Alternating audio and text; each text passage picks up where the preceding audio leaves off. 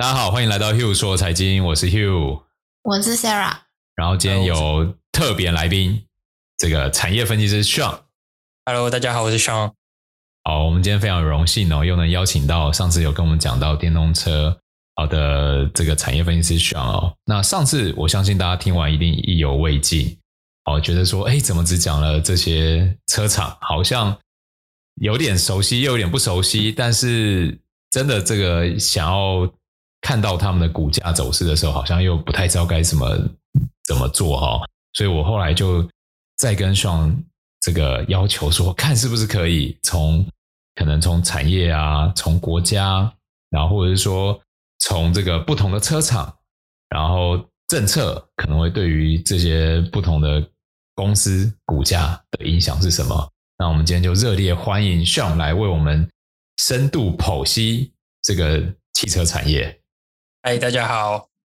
对，那我们先请 Sean，就是我们，因为我知道现在其实虽然大家都耳熟能详，电动车是一些很有名、很 fancy 的，可能像 Tesla、Rivian 啊、Lucy 啊，然后大陆可能是 Neo 啊、小鹏，还有什么？呃，对，好，反正但是那我记得前一阵子有个新闻，就是那个 Volkswagen 老总嘛，有讲说，其实他们才是电动车的老大嘛，然后。Elon Musk 也说：“哎，没有，其实他说的没有错。他说我们只是小弱弱而已。对”对，那所以其实我们也在这边就是要提醒大家说，其实看电动车这个产业，其实不能忽视传统汽车厂的这个影响力嘛。对，那我们到底是该看这个传统汽车厂，还是我们要怎么看待这个新旧世代的这个冲击呢？嗯，我觉得。这个问题的话，其实在我一开始在研究 Tesla 的时候就有出现。我就我我我一开始来看 Tesla 的时候，我第一个想法就是说，为什么 Tesla 都做得出来，可是这些呃原本的比较旧的，然后大车厂，他们资源那么多，可是为什么他们却做不出来嘛？然后我相信大家也都是会有这样子的疑问，因为就是你会想说，汽车厂那么有钱呢，不是应该？就是好像组个 team 啊，然后找、就是、找一些专业人士啊，写写 code 啊，对啊，然后就是一个新的公司，然后对啊，成立成立不到十年的时候，他就好像市值就就就已经要超过他们了，然后对啊，对啊，那那关于这个我们应该怎么看？然后、啊、所以其实我们去去看说为什么这些呃这些车厂为什么会做不出这些东西，然后。他的问题是什么？然后什么时候会去解决？就是他们会啊、呃，他们什么时候才有办法去做电动车？我们先就是等一下，请 Sean 跟大家分享完以后，我一定会问说，那我们要怎么去评估传统车厂哪时候解决这个问题这件事情？因为当这个问题被解决的时候，也许两者新旧世代的市值就会慢慢回到一个被正常估评估的状况了。对。然后我先讲一下，说为什么这些传统车厂会有这些问题。好了，第一个就是因为你看，就是不管是从欧洲的车厂啊，像是 Volkswagen、BMW、Benz，然后到呃到日本的 Toyota，这些每一个车厂，他们都是就是百年以上的历史，他们每一个的都是家族企业，百年历史，然后都是呃长期时间这样子慢慢堆积出来的大公司，然后所以。他们其实包袱很重，那汽车产业这个东西又特别不一样，就是它非常注重安全，因为随便一个东西如果有故障、有问题，它害害的可能是一条人命。那就是在在欧美国家的话，你如果出一点事情，你可能因为你的零件有怎么样的故障，然后害一个驾驶死掉，那他可能这间公司是会面临倒闭的问题。所以他们其实。就变成说，如果你包袱很大的时候，你没办法说变就变。然后它包含说，像是很多新的科技，你我不知道，像是我们平常在用 iPad，我们很久以前就开始用那个那个触控荧幕嘛。对。然后很久以前就有 LED，可是你你看那个车子导入这些面板的速度，它是很超级慢。对，就是我知道大家都很诟病，就是明明你们车厂那么有钱，为什么给我的荧幕那么的小？对，对对对，你就会发现，怎么现在到这个世代了，它的按键啊，什么东西都还是很难用，硬幕也很难用。然后其实他们他们其实不是说不想要变，可是他们每变一个东西，他们安全的那个审核是不是？对对对对，他们每一个东西都是需要考虑到安全的。然后甚至像是之前，呃，我我之前有研究过一间那个做安全气囊的的的零件公司，它是全球最大的。然后它就是只是因为它改变了一点它的原料，它的那个引爆的原料，然后就是因为这样子，然后结果发生事故的时候，它没办法及时的爆出来，那就因为这样子，它公司整个倒掉。所以就是汽车产业这个这个东西，它是一个非常保守，然后它非非常需要去。按照每一个检验，然后每一个规矩去做。那讲到讲到这个规矩跟检验，我知道其实各国对于汽车这个产业的各种变化、零件的申请跟检核是非常严谨。对，就是刚刚好上有讲到说，这个变革的难处其实是源自于法规嘛。对，然后你只要可能一个螺丝要变，你可能有一个小规格要改变，其实你就是。要大费周章，你可能要很多的申请，然后被检核，对，对？应该是这样吧？对，这不像是我们一般的电视啊、手机啊，你换一个零件，好像换了就换了，就是坏掉，大不了就是保固内，你你就让客客人免免费把。就他们，比如我们手机坏了，顶多我们就是在这个什么 FB 抱怨一下，说一个新手机很烂啊、卡顿啊，还干嘛的，它并不会对我们人身安全有影响。但假如说汽车它可能换一个零组件，然后就对汽车安全造成影响，因为我记得我小时候的时候，其实时不时就会有新闻，就是什么车厂召回什么几百万辆汽车，现在这种新闻好像越来越少。对啊，其实他们就有越来越谨慎啊。那就是当然都还是会有持续出现嘛，可是他们能避免就是呃尽量每每一个要推出新的东西，他们都是做到。就是做到最多的测试，然后确定它安全是没有问题的，他才把它发出来。但也就是因为很顾虑安全，所以造就这个电动车出现，他们还没有办法完全跟进，对不对？对啊，因为你看哦，像电动车，他们从一般的燃油车，它到电动车，那它要去确认的东西，它可能是包含说它电池有没有问题，会不会引燃。它的马达上面，它的运转会不会有问题？然后甚至它一连串的，它连刹车系统什么东西全部都是不同的。那对他们来讲，他们就是他们造出一个新的东西，然后可是背负着他们原有的包袱。就是他虽然说电动车这个东西是完全新的产品，可是他如果出事了，他整个公司是会没的。所以像是。这个其实就是变成说，为什么现在出来做电动车的都是一些新的新的车厂，就是你刚刚提到 Tesla、Lucid，对，然后 Rivian，这些都是新的。那为什么都不是旧的这些，像是 GM 或 Ford 出来去做这些呢？其实就是因为他们没办法想做就做。对，那那新创公司就不一样嘛，新创公司啊，哦，我真的出了什么事，大不了就是屁股拍拍收一收。啊，公司没了，就就也没差。可是，如果你是这些这些传统车厂的经理人，你有没有办法去狠下心来说，好，我现在就是要去下一，就是下一把重注，我就是要赌一个新的车款啊，电动车车款，然后什么东西都要用新的。我相信大就是大部分的经理人是没办法去做到这样子的事情啊。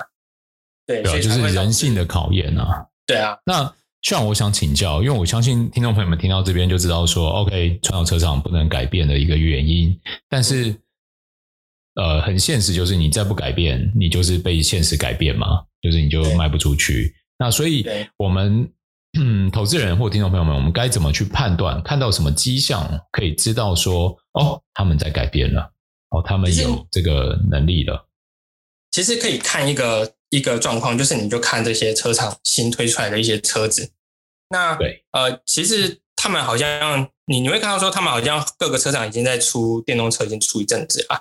可是什么时候表示他们真的改变？是他们真的有办法去出到一个全新的一个电动车车款啊？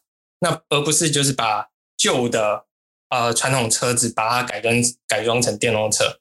我呃举个例子，就像是呃。就就像像奥迪的好了，对，奥迪其实之前有出过一台 e-tron 嘛，然后或者是在更之前，呃，就是其实很多厂牌都有出过啊。那那他们很多都是你会看到它外形就是一模一样的。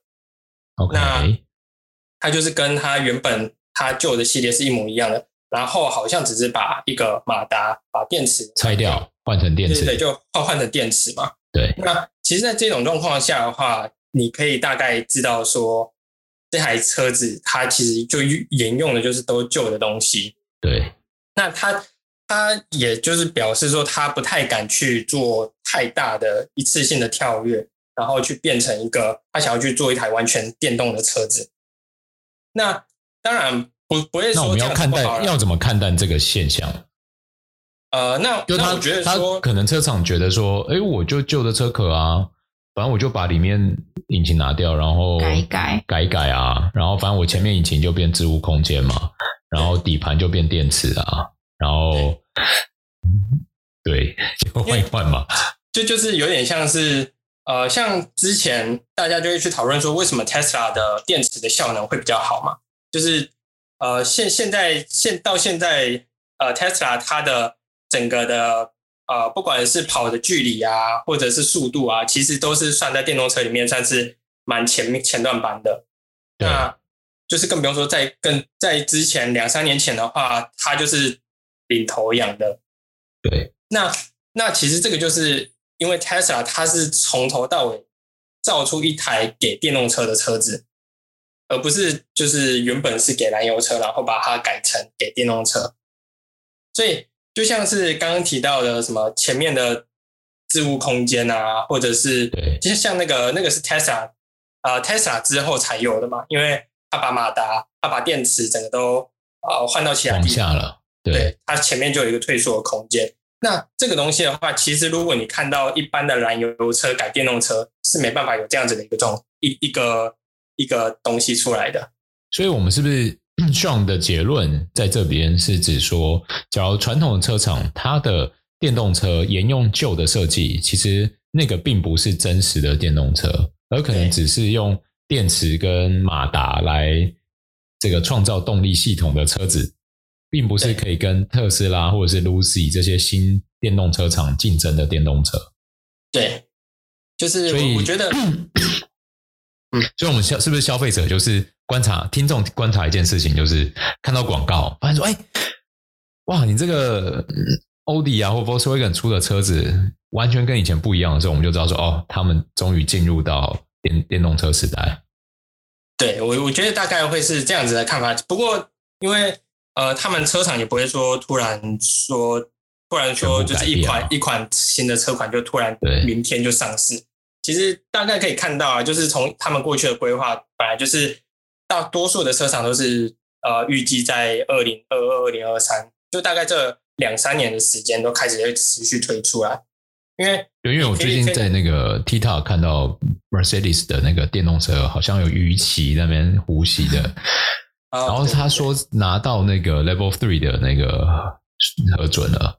哦，对，那所以那个那个又算是自自自动驾驶的那个，可能又会是另外一个领域了。对对对。Okay. 好，那我们刚刚跟 Sean 聊到这个新旧车厂的这个冲击，然后察觉到，假如旧车厂有一些什么样的变革，可能会浮出一些投资机会。那当然，旧车厂的投资机会可能会造成新车厂的。风险，对吧？嗯、这是对，因为因为赛道就这么大嘛。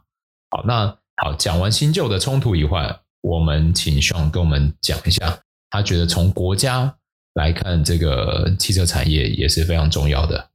对，因为我觉得，呃，汽车产业这个东，这一个产业很大，这个饼太大了，所以对每一个国家都会想要去当这个产业的领头嘛。那我们可以看到说，在之前的燃油车的部分，可能领头的就是德国、日本，还有美呃美国可能比较稍微弱一点啦，可是还是有美国，然后然后后面还有韩国之类的。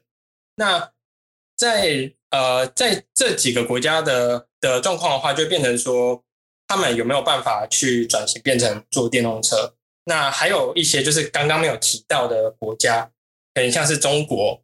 那中国的话，它这么大一块饼，那它又要白白再送给别人吗？这就会是它的问题。所以我们就我们先讲到中国好了。像中国的话，我们上次有提到 Neo 跟呃，就是魏魏小李三间公司嘛。然后其实中国的电动车的一个一个呃发发展的一个方向，其实在很早以前它就已经制定了。它在甚甚至比这些国家都还要早发现到这样子的一个机会。那他也想要透过电动车这个机会去，就是切西瓜切到那个变成是那个领头羊的。那其实当然就是上次有提到说有一些政策的一些错误嘛，包含说他们一开始他们是针对于就是电动车，他就不做补助，所以导致很多的微型的电动车开始跑出来，然后有很多骗补的一个状况发生。那不过当然就是在这就是这几年的话，他们也意识到有这样子的问题，然后就开始慢慢去做改变。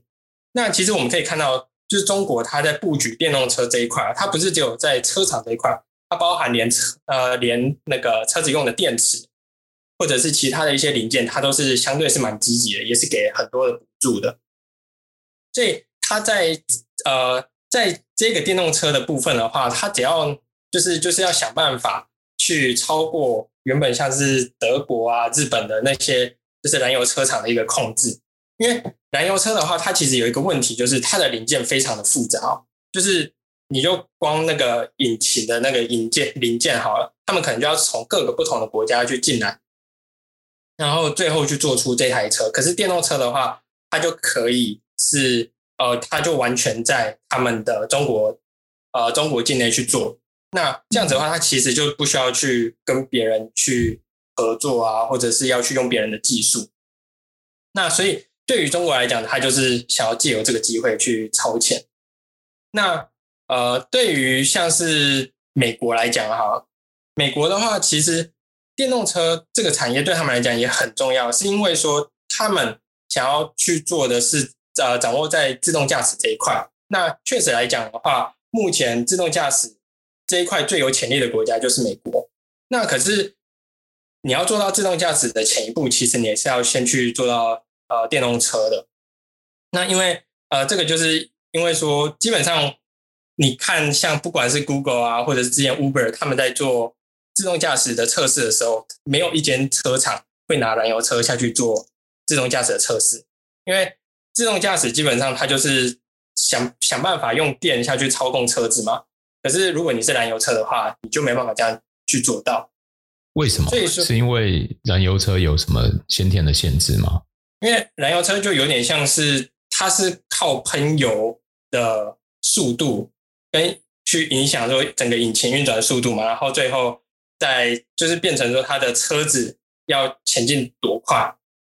那其实那电动车的话是不一样，电动车就是你看你的电池要放多少电出来，你是透过晶片在控制，而不是靠那个喷头，所以它就会变成说，呃，那其实也包含很多其他的东西啊，包含说。你你电你的车子里面，你有很多的电子设备，你是要用呃，就是油产出来的电下去做，还是你要用原本就是有电池的电下去去供应？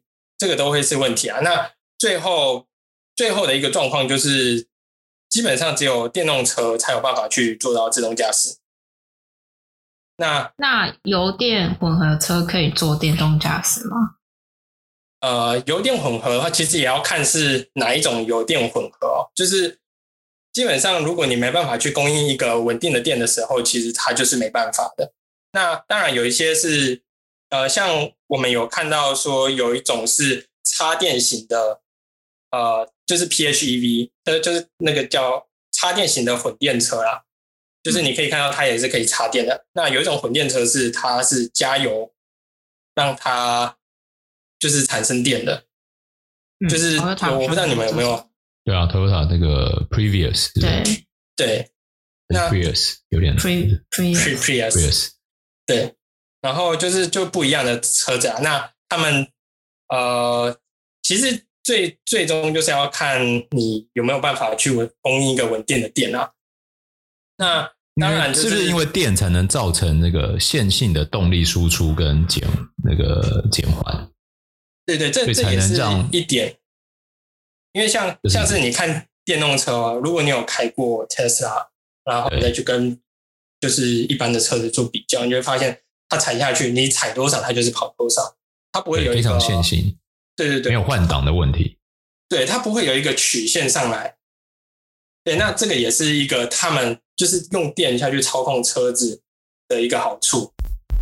那就是给多少电就多少输出，所以它就可以自动化决定说，哎，我今天要加速到多少，我就给多少动力；我今天要减速，我就收多少，对不对？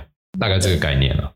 对啊，那更更不用说，它如果之后自动驾驶再导入更多的，就是包含侦测的系统啊。各个各个系统都是需要用到大量的电的。哦，了解。好，对对对，我们回回那个回回回到那个国家，回到国家。我们刚才讲中国嘛？对，刚刚讲到中国跟美国嘛。那其实还有日本啦。那日本的话，呃，有蛮多人会讲说日本它押错宝，就是其实呃，它其实像 Toyota 哈，Toyota 你会发现说 Toyota 的电动车的进度怎么好像有点慢，可是其实也不是哦，它就是。它是压注在那个混电车，或者是在压注在下一代的能源，就是对啊。它日本是不是就是好像有点要放弃电动车，就是要压到那个氢能源了？其实其实也没有，就是他们两边都有在做。他们应该讲说，他们是有点放弃现在这一代的电动车哦，就是呃，他们觉得就是直接要拼下一代。对对对，他们就直接。马斯马斯克不是说那个他觉得氢那个什么？氢能源的车子是很蠢的事情。哦，对啊，就是他其实很多呃，好像就是除了 Elon Musk 以外，还有很多人都是都嘲笑过氢能源啊。那不过我自己是持比较呃比较不一样的看法，就是我我觉得在看这些新科技的时候，我们不能有太多的主观的想法，因为就是你看哦，如果一百年前去看汽油，是不是可能跟我们现在去看氢能源是一样的？你会觉得汽油。汽油很危险啊！一点火就爆炸，有谁敢让加油站在你家旁边？然后就是它如果爆炸，那你家是不是也烧掉？就是就就跟现在大家去想氢能源是一样的问题嘛？对对对，那说不定这些东西以后都会改变。那呃，那除了日本的话，除了氢能源以外，它就是像是那个新一代电池是固态电池，就是这一块的专利基本上最多的就是 Toyota。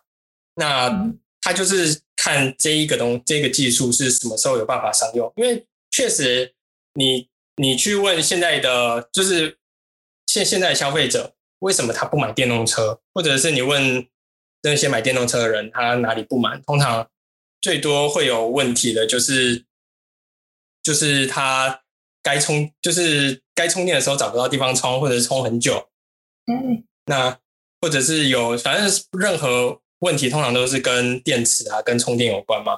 对，那这个东西要改变的话，基本上就是要从你要怎么去改变你的电电池的。所以就是日本要拼的下一代电动车，他就是想要拼固态电池，或者是拼下一代的下一代的一个电池，看有没有办法有更高的一个转换。哦，那那个来传统的大厂德国呢？那德国的话，我觉得是现在比较。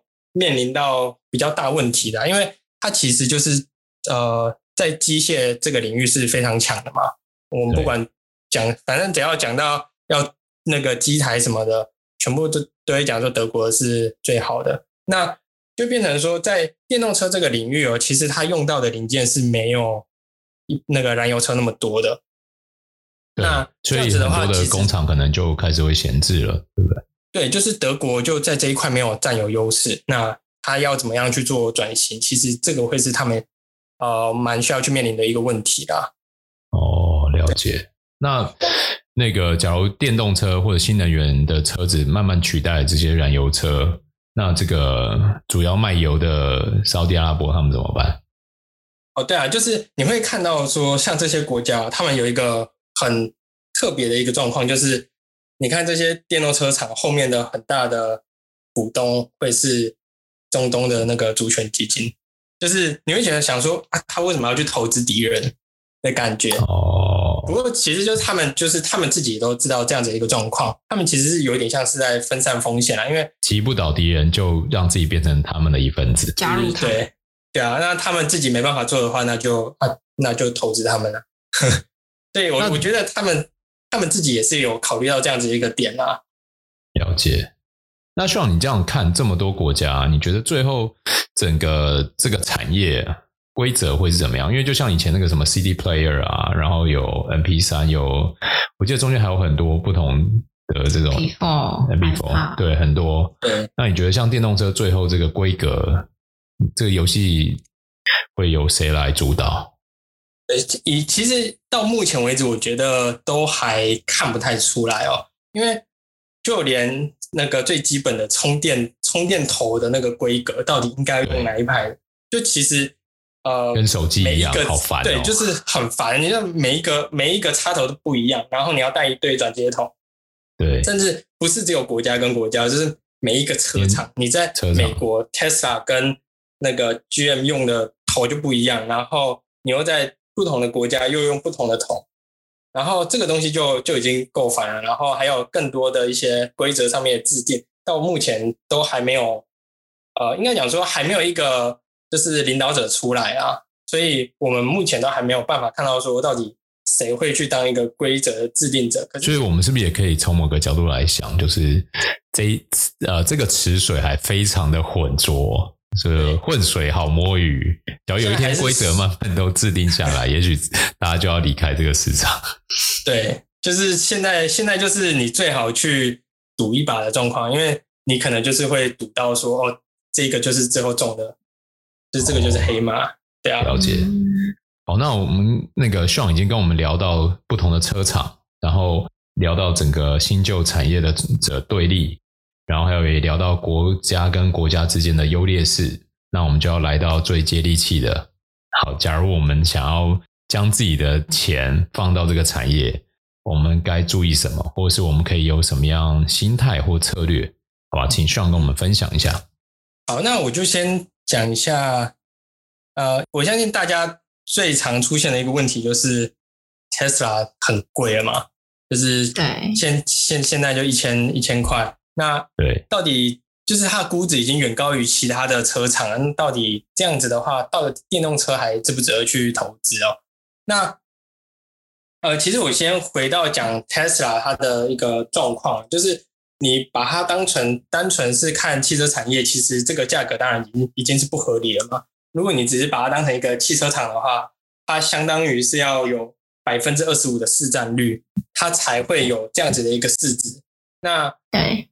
呃，基本上这个是不太可能做到的啦。到目前为止，车就是各个车商都还没有办法做到百分之二十五的这个市占率。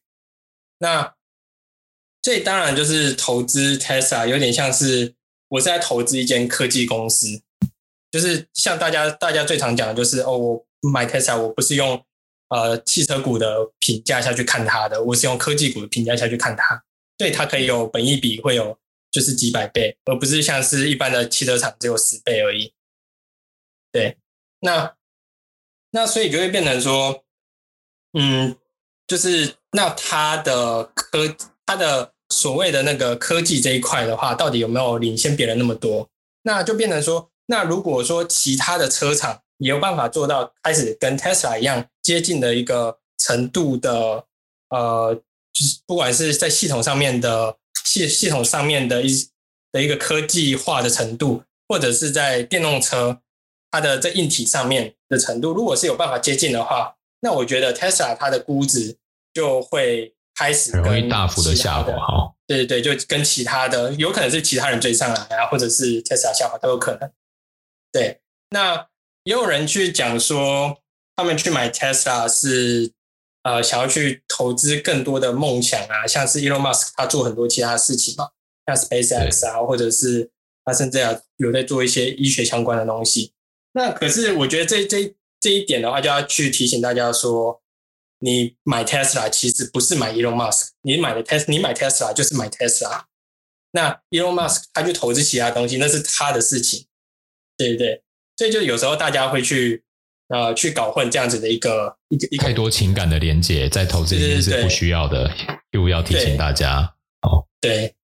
那其他的其他的公司的话，就像我们之前有提到，像是 Rivian 啊，或者 Lucid 或 Neo，那其实我们在去看这些公司的时候，我们就要自己去评估说它的成功率有多少。就是你可以自己用主观的判断下去看它的技术啊，看它的产品，看它的市场，那再去看说它未来的一个市占率会去达到多少，那你就可以去去评估说这个公司到底价值有没有那么高。那当然就是评估这个会是蛮主观的啦。那像我在上一节的时候有去提到说。像评价这些新创公司的话，你就可以用 Tesla 下去当当一个当一个 benchmark，呃。对对对，当一个 benchmark，然后下去看说你有没有可能达到呃像是 Tesla 的十分之一的市场，或者是你有没有办法跟 Tesla 一样成功？这样这样子会是一个比较好的一个方式啊。就是一些新创的这个电动车厂，他们也不用拿去跟旧车厂比，直接跟 Tesla 比。对，然后比的过程中，你在动态调整。假如 Tesla 从一千跌到五百，然后它可能也对，就是这样动态比较一下。对，然后另外一块的话，我觉得可以提的就是在做投资上面的分散。因为其实现在可能在五年前的话，大家讲电动车，大家只会听到呃 Tesla。那可是其实你现在提电动车，就有很多其他的公司了。那呃。我会觉得说，像这个产业其实还现在还很呃竞争还很激烈，所以对刚刚刚刚也有提到说，像规格什么都还没有制定，你都不太会确定说到底未来成功的会是哪一个人。对，就是浑水要摸鱼，我们该怎么摸鱼？对对对，像我这种状况的话，我就会建议说，如果你没有非你你如果对于技术没有特别有深入的了解的话，就会建议分散去做投资嘛。对对，那。呃，那分散有有有有从什么角度来做分散？像像我自己觉得可以去从客群上面去做分散啊。那客群分散就是像 Tesla，它主攻的可能是在呃中价位的。那那像 Rivian，它可能主攻的是在商用车的部分。他们两个市场就是完全不同。你同你可以投资这两间公司，就变成你在客群上面做分散。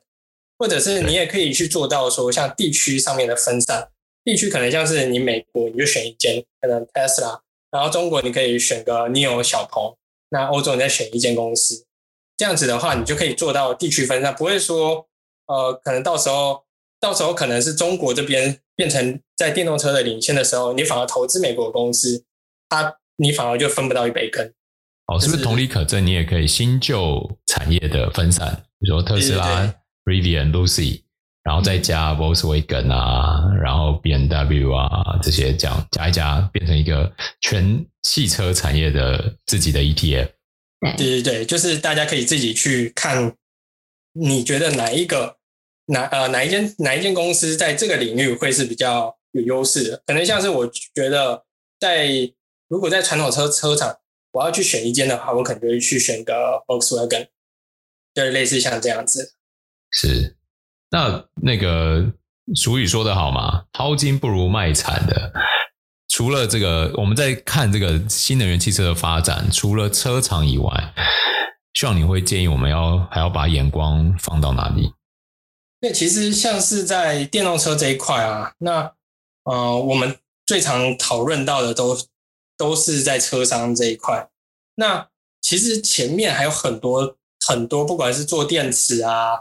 或者是做做 Power IC 啊，或者是像是做晶片的，那每一个公司都会有新的，嗯，就新的机会去出现。那呃，不管像是电池好了，电池的话，像中国在前几年那个宁德时代 CA 那个 CATL，宁德这这几年涨得很惊人。对它，它也是上市以后，它股价就是狂飙。那它就是它的电池，确实，呃，就是中国那边的车厂都是大量用这个电池嘛。那它它就是在这一个领域里面得利的。那他甚至而且反而表现比车厂的好，股价对啊，他他提供的甚至不是只有不是只有单一的客户，他是提供几乎所有的所有的客户，他都有的提供到。那不管是我们刚刚提到的所有公司哪一间，如果是以后变成是霸主。那是不是这些前面卖产值的，那就是他们他们都会得利到呀？那不管不管是从电池啊，那我们有提到一些晶片啊，或者是 Power IC 啊这些东西，甚至甚至是在电源供应上面的话，有很多新创都有很多机会哈。对对对，都都有开始有出来。这个我觉得其实投听众朋友们可以试着就是做一点点功课，然后就像把它做成一个，比如说能源车这个产值的 ETF 概念 ETF，然后就把这些都囊括在里面，你就可以参与到这个卖产值赚产值的这个生意钱。那在这么多这个其实也算是很多的子产业里面，Sean 可不可以跟我们分享一下你自己比较看好的地方或者是公司？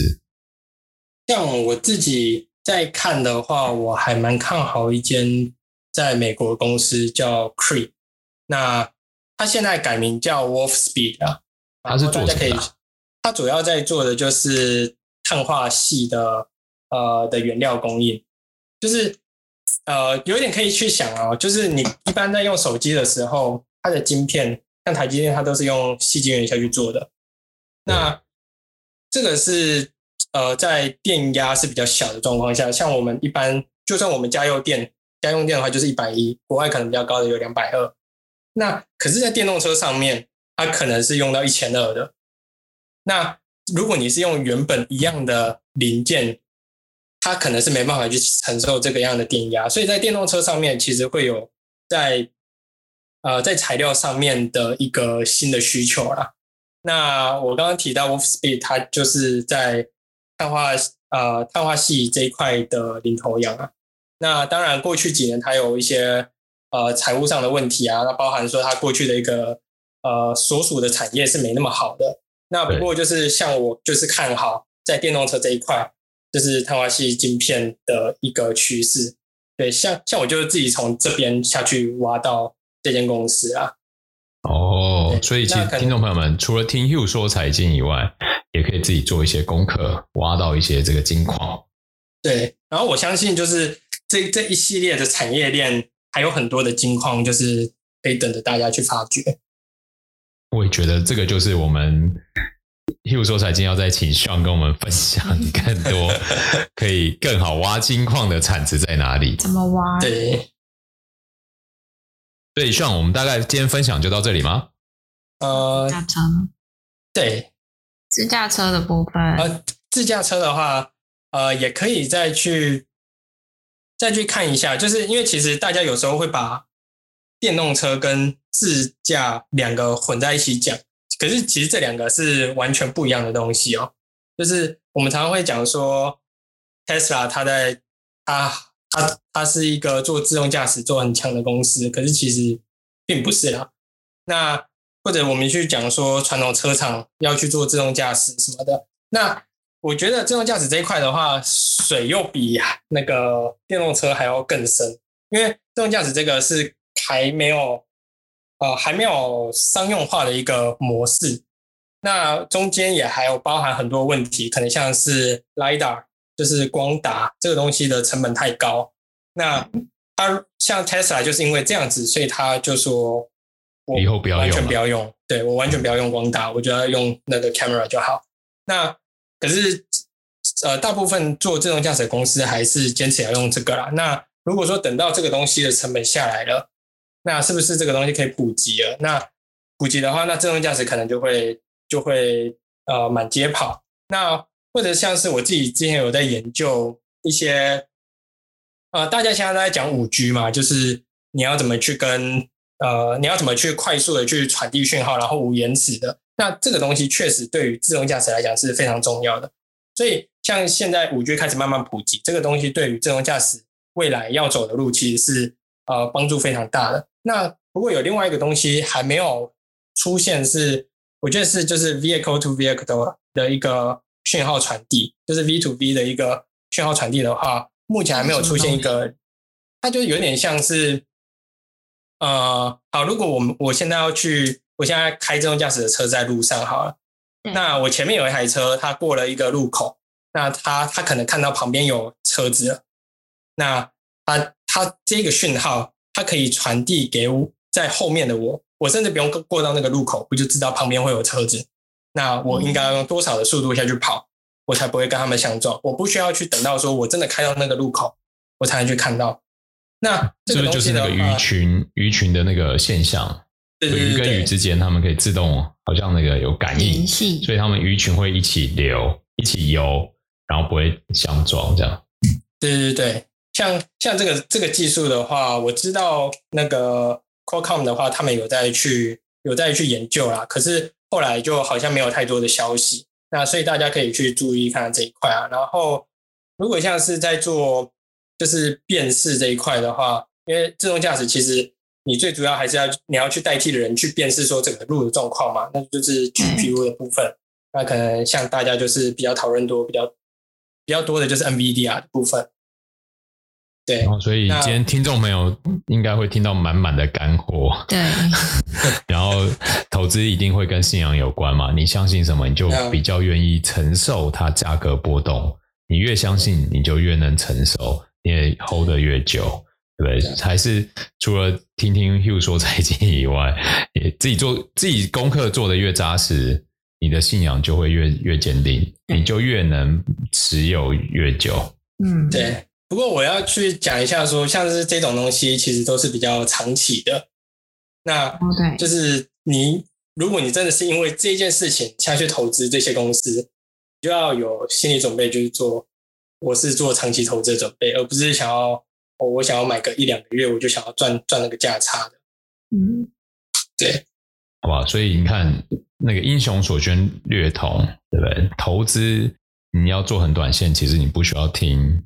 听有时候财经，对，我们是希望是变成一个价值投资人嘛，从可能从价格上面找到机会，或者是从展望里面找到机会嘛。那我们今天非常谢谢 Sean 跟我们做这些满满干货、硬核的分享，然后希望听众朋友们也从里面听到了一些这个风险与机会，然后为自己这个下一个阶段投资的布局也有更清晰的想法，好吧？那我们就很感谢 Sean。然后也感谢大家的时间，那我们就下周再见，拜拜，谢谢大家。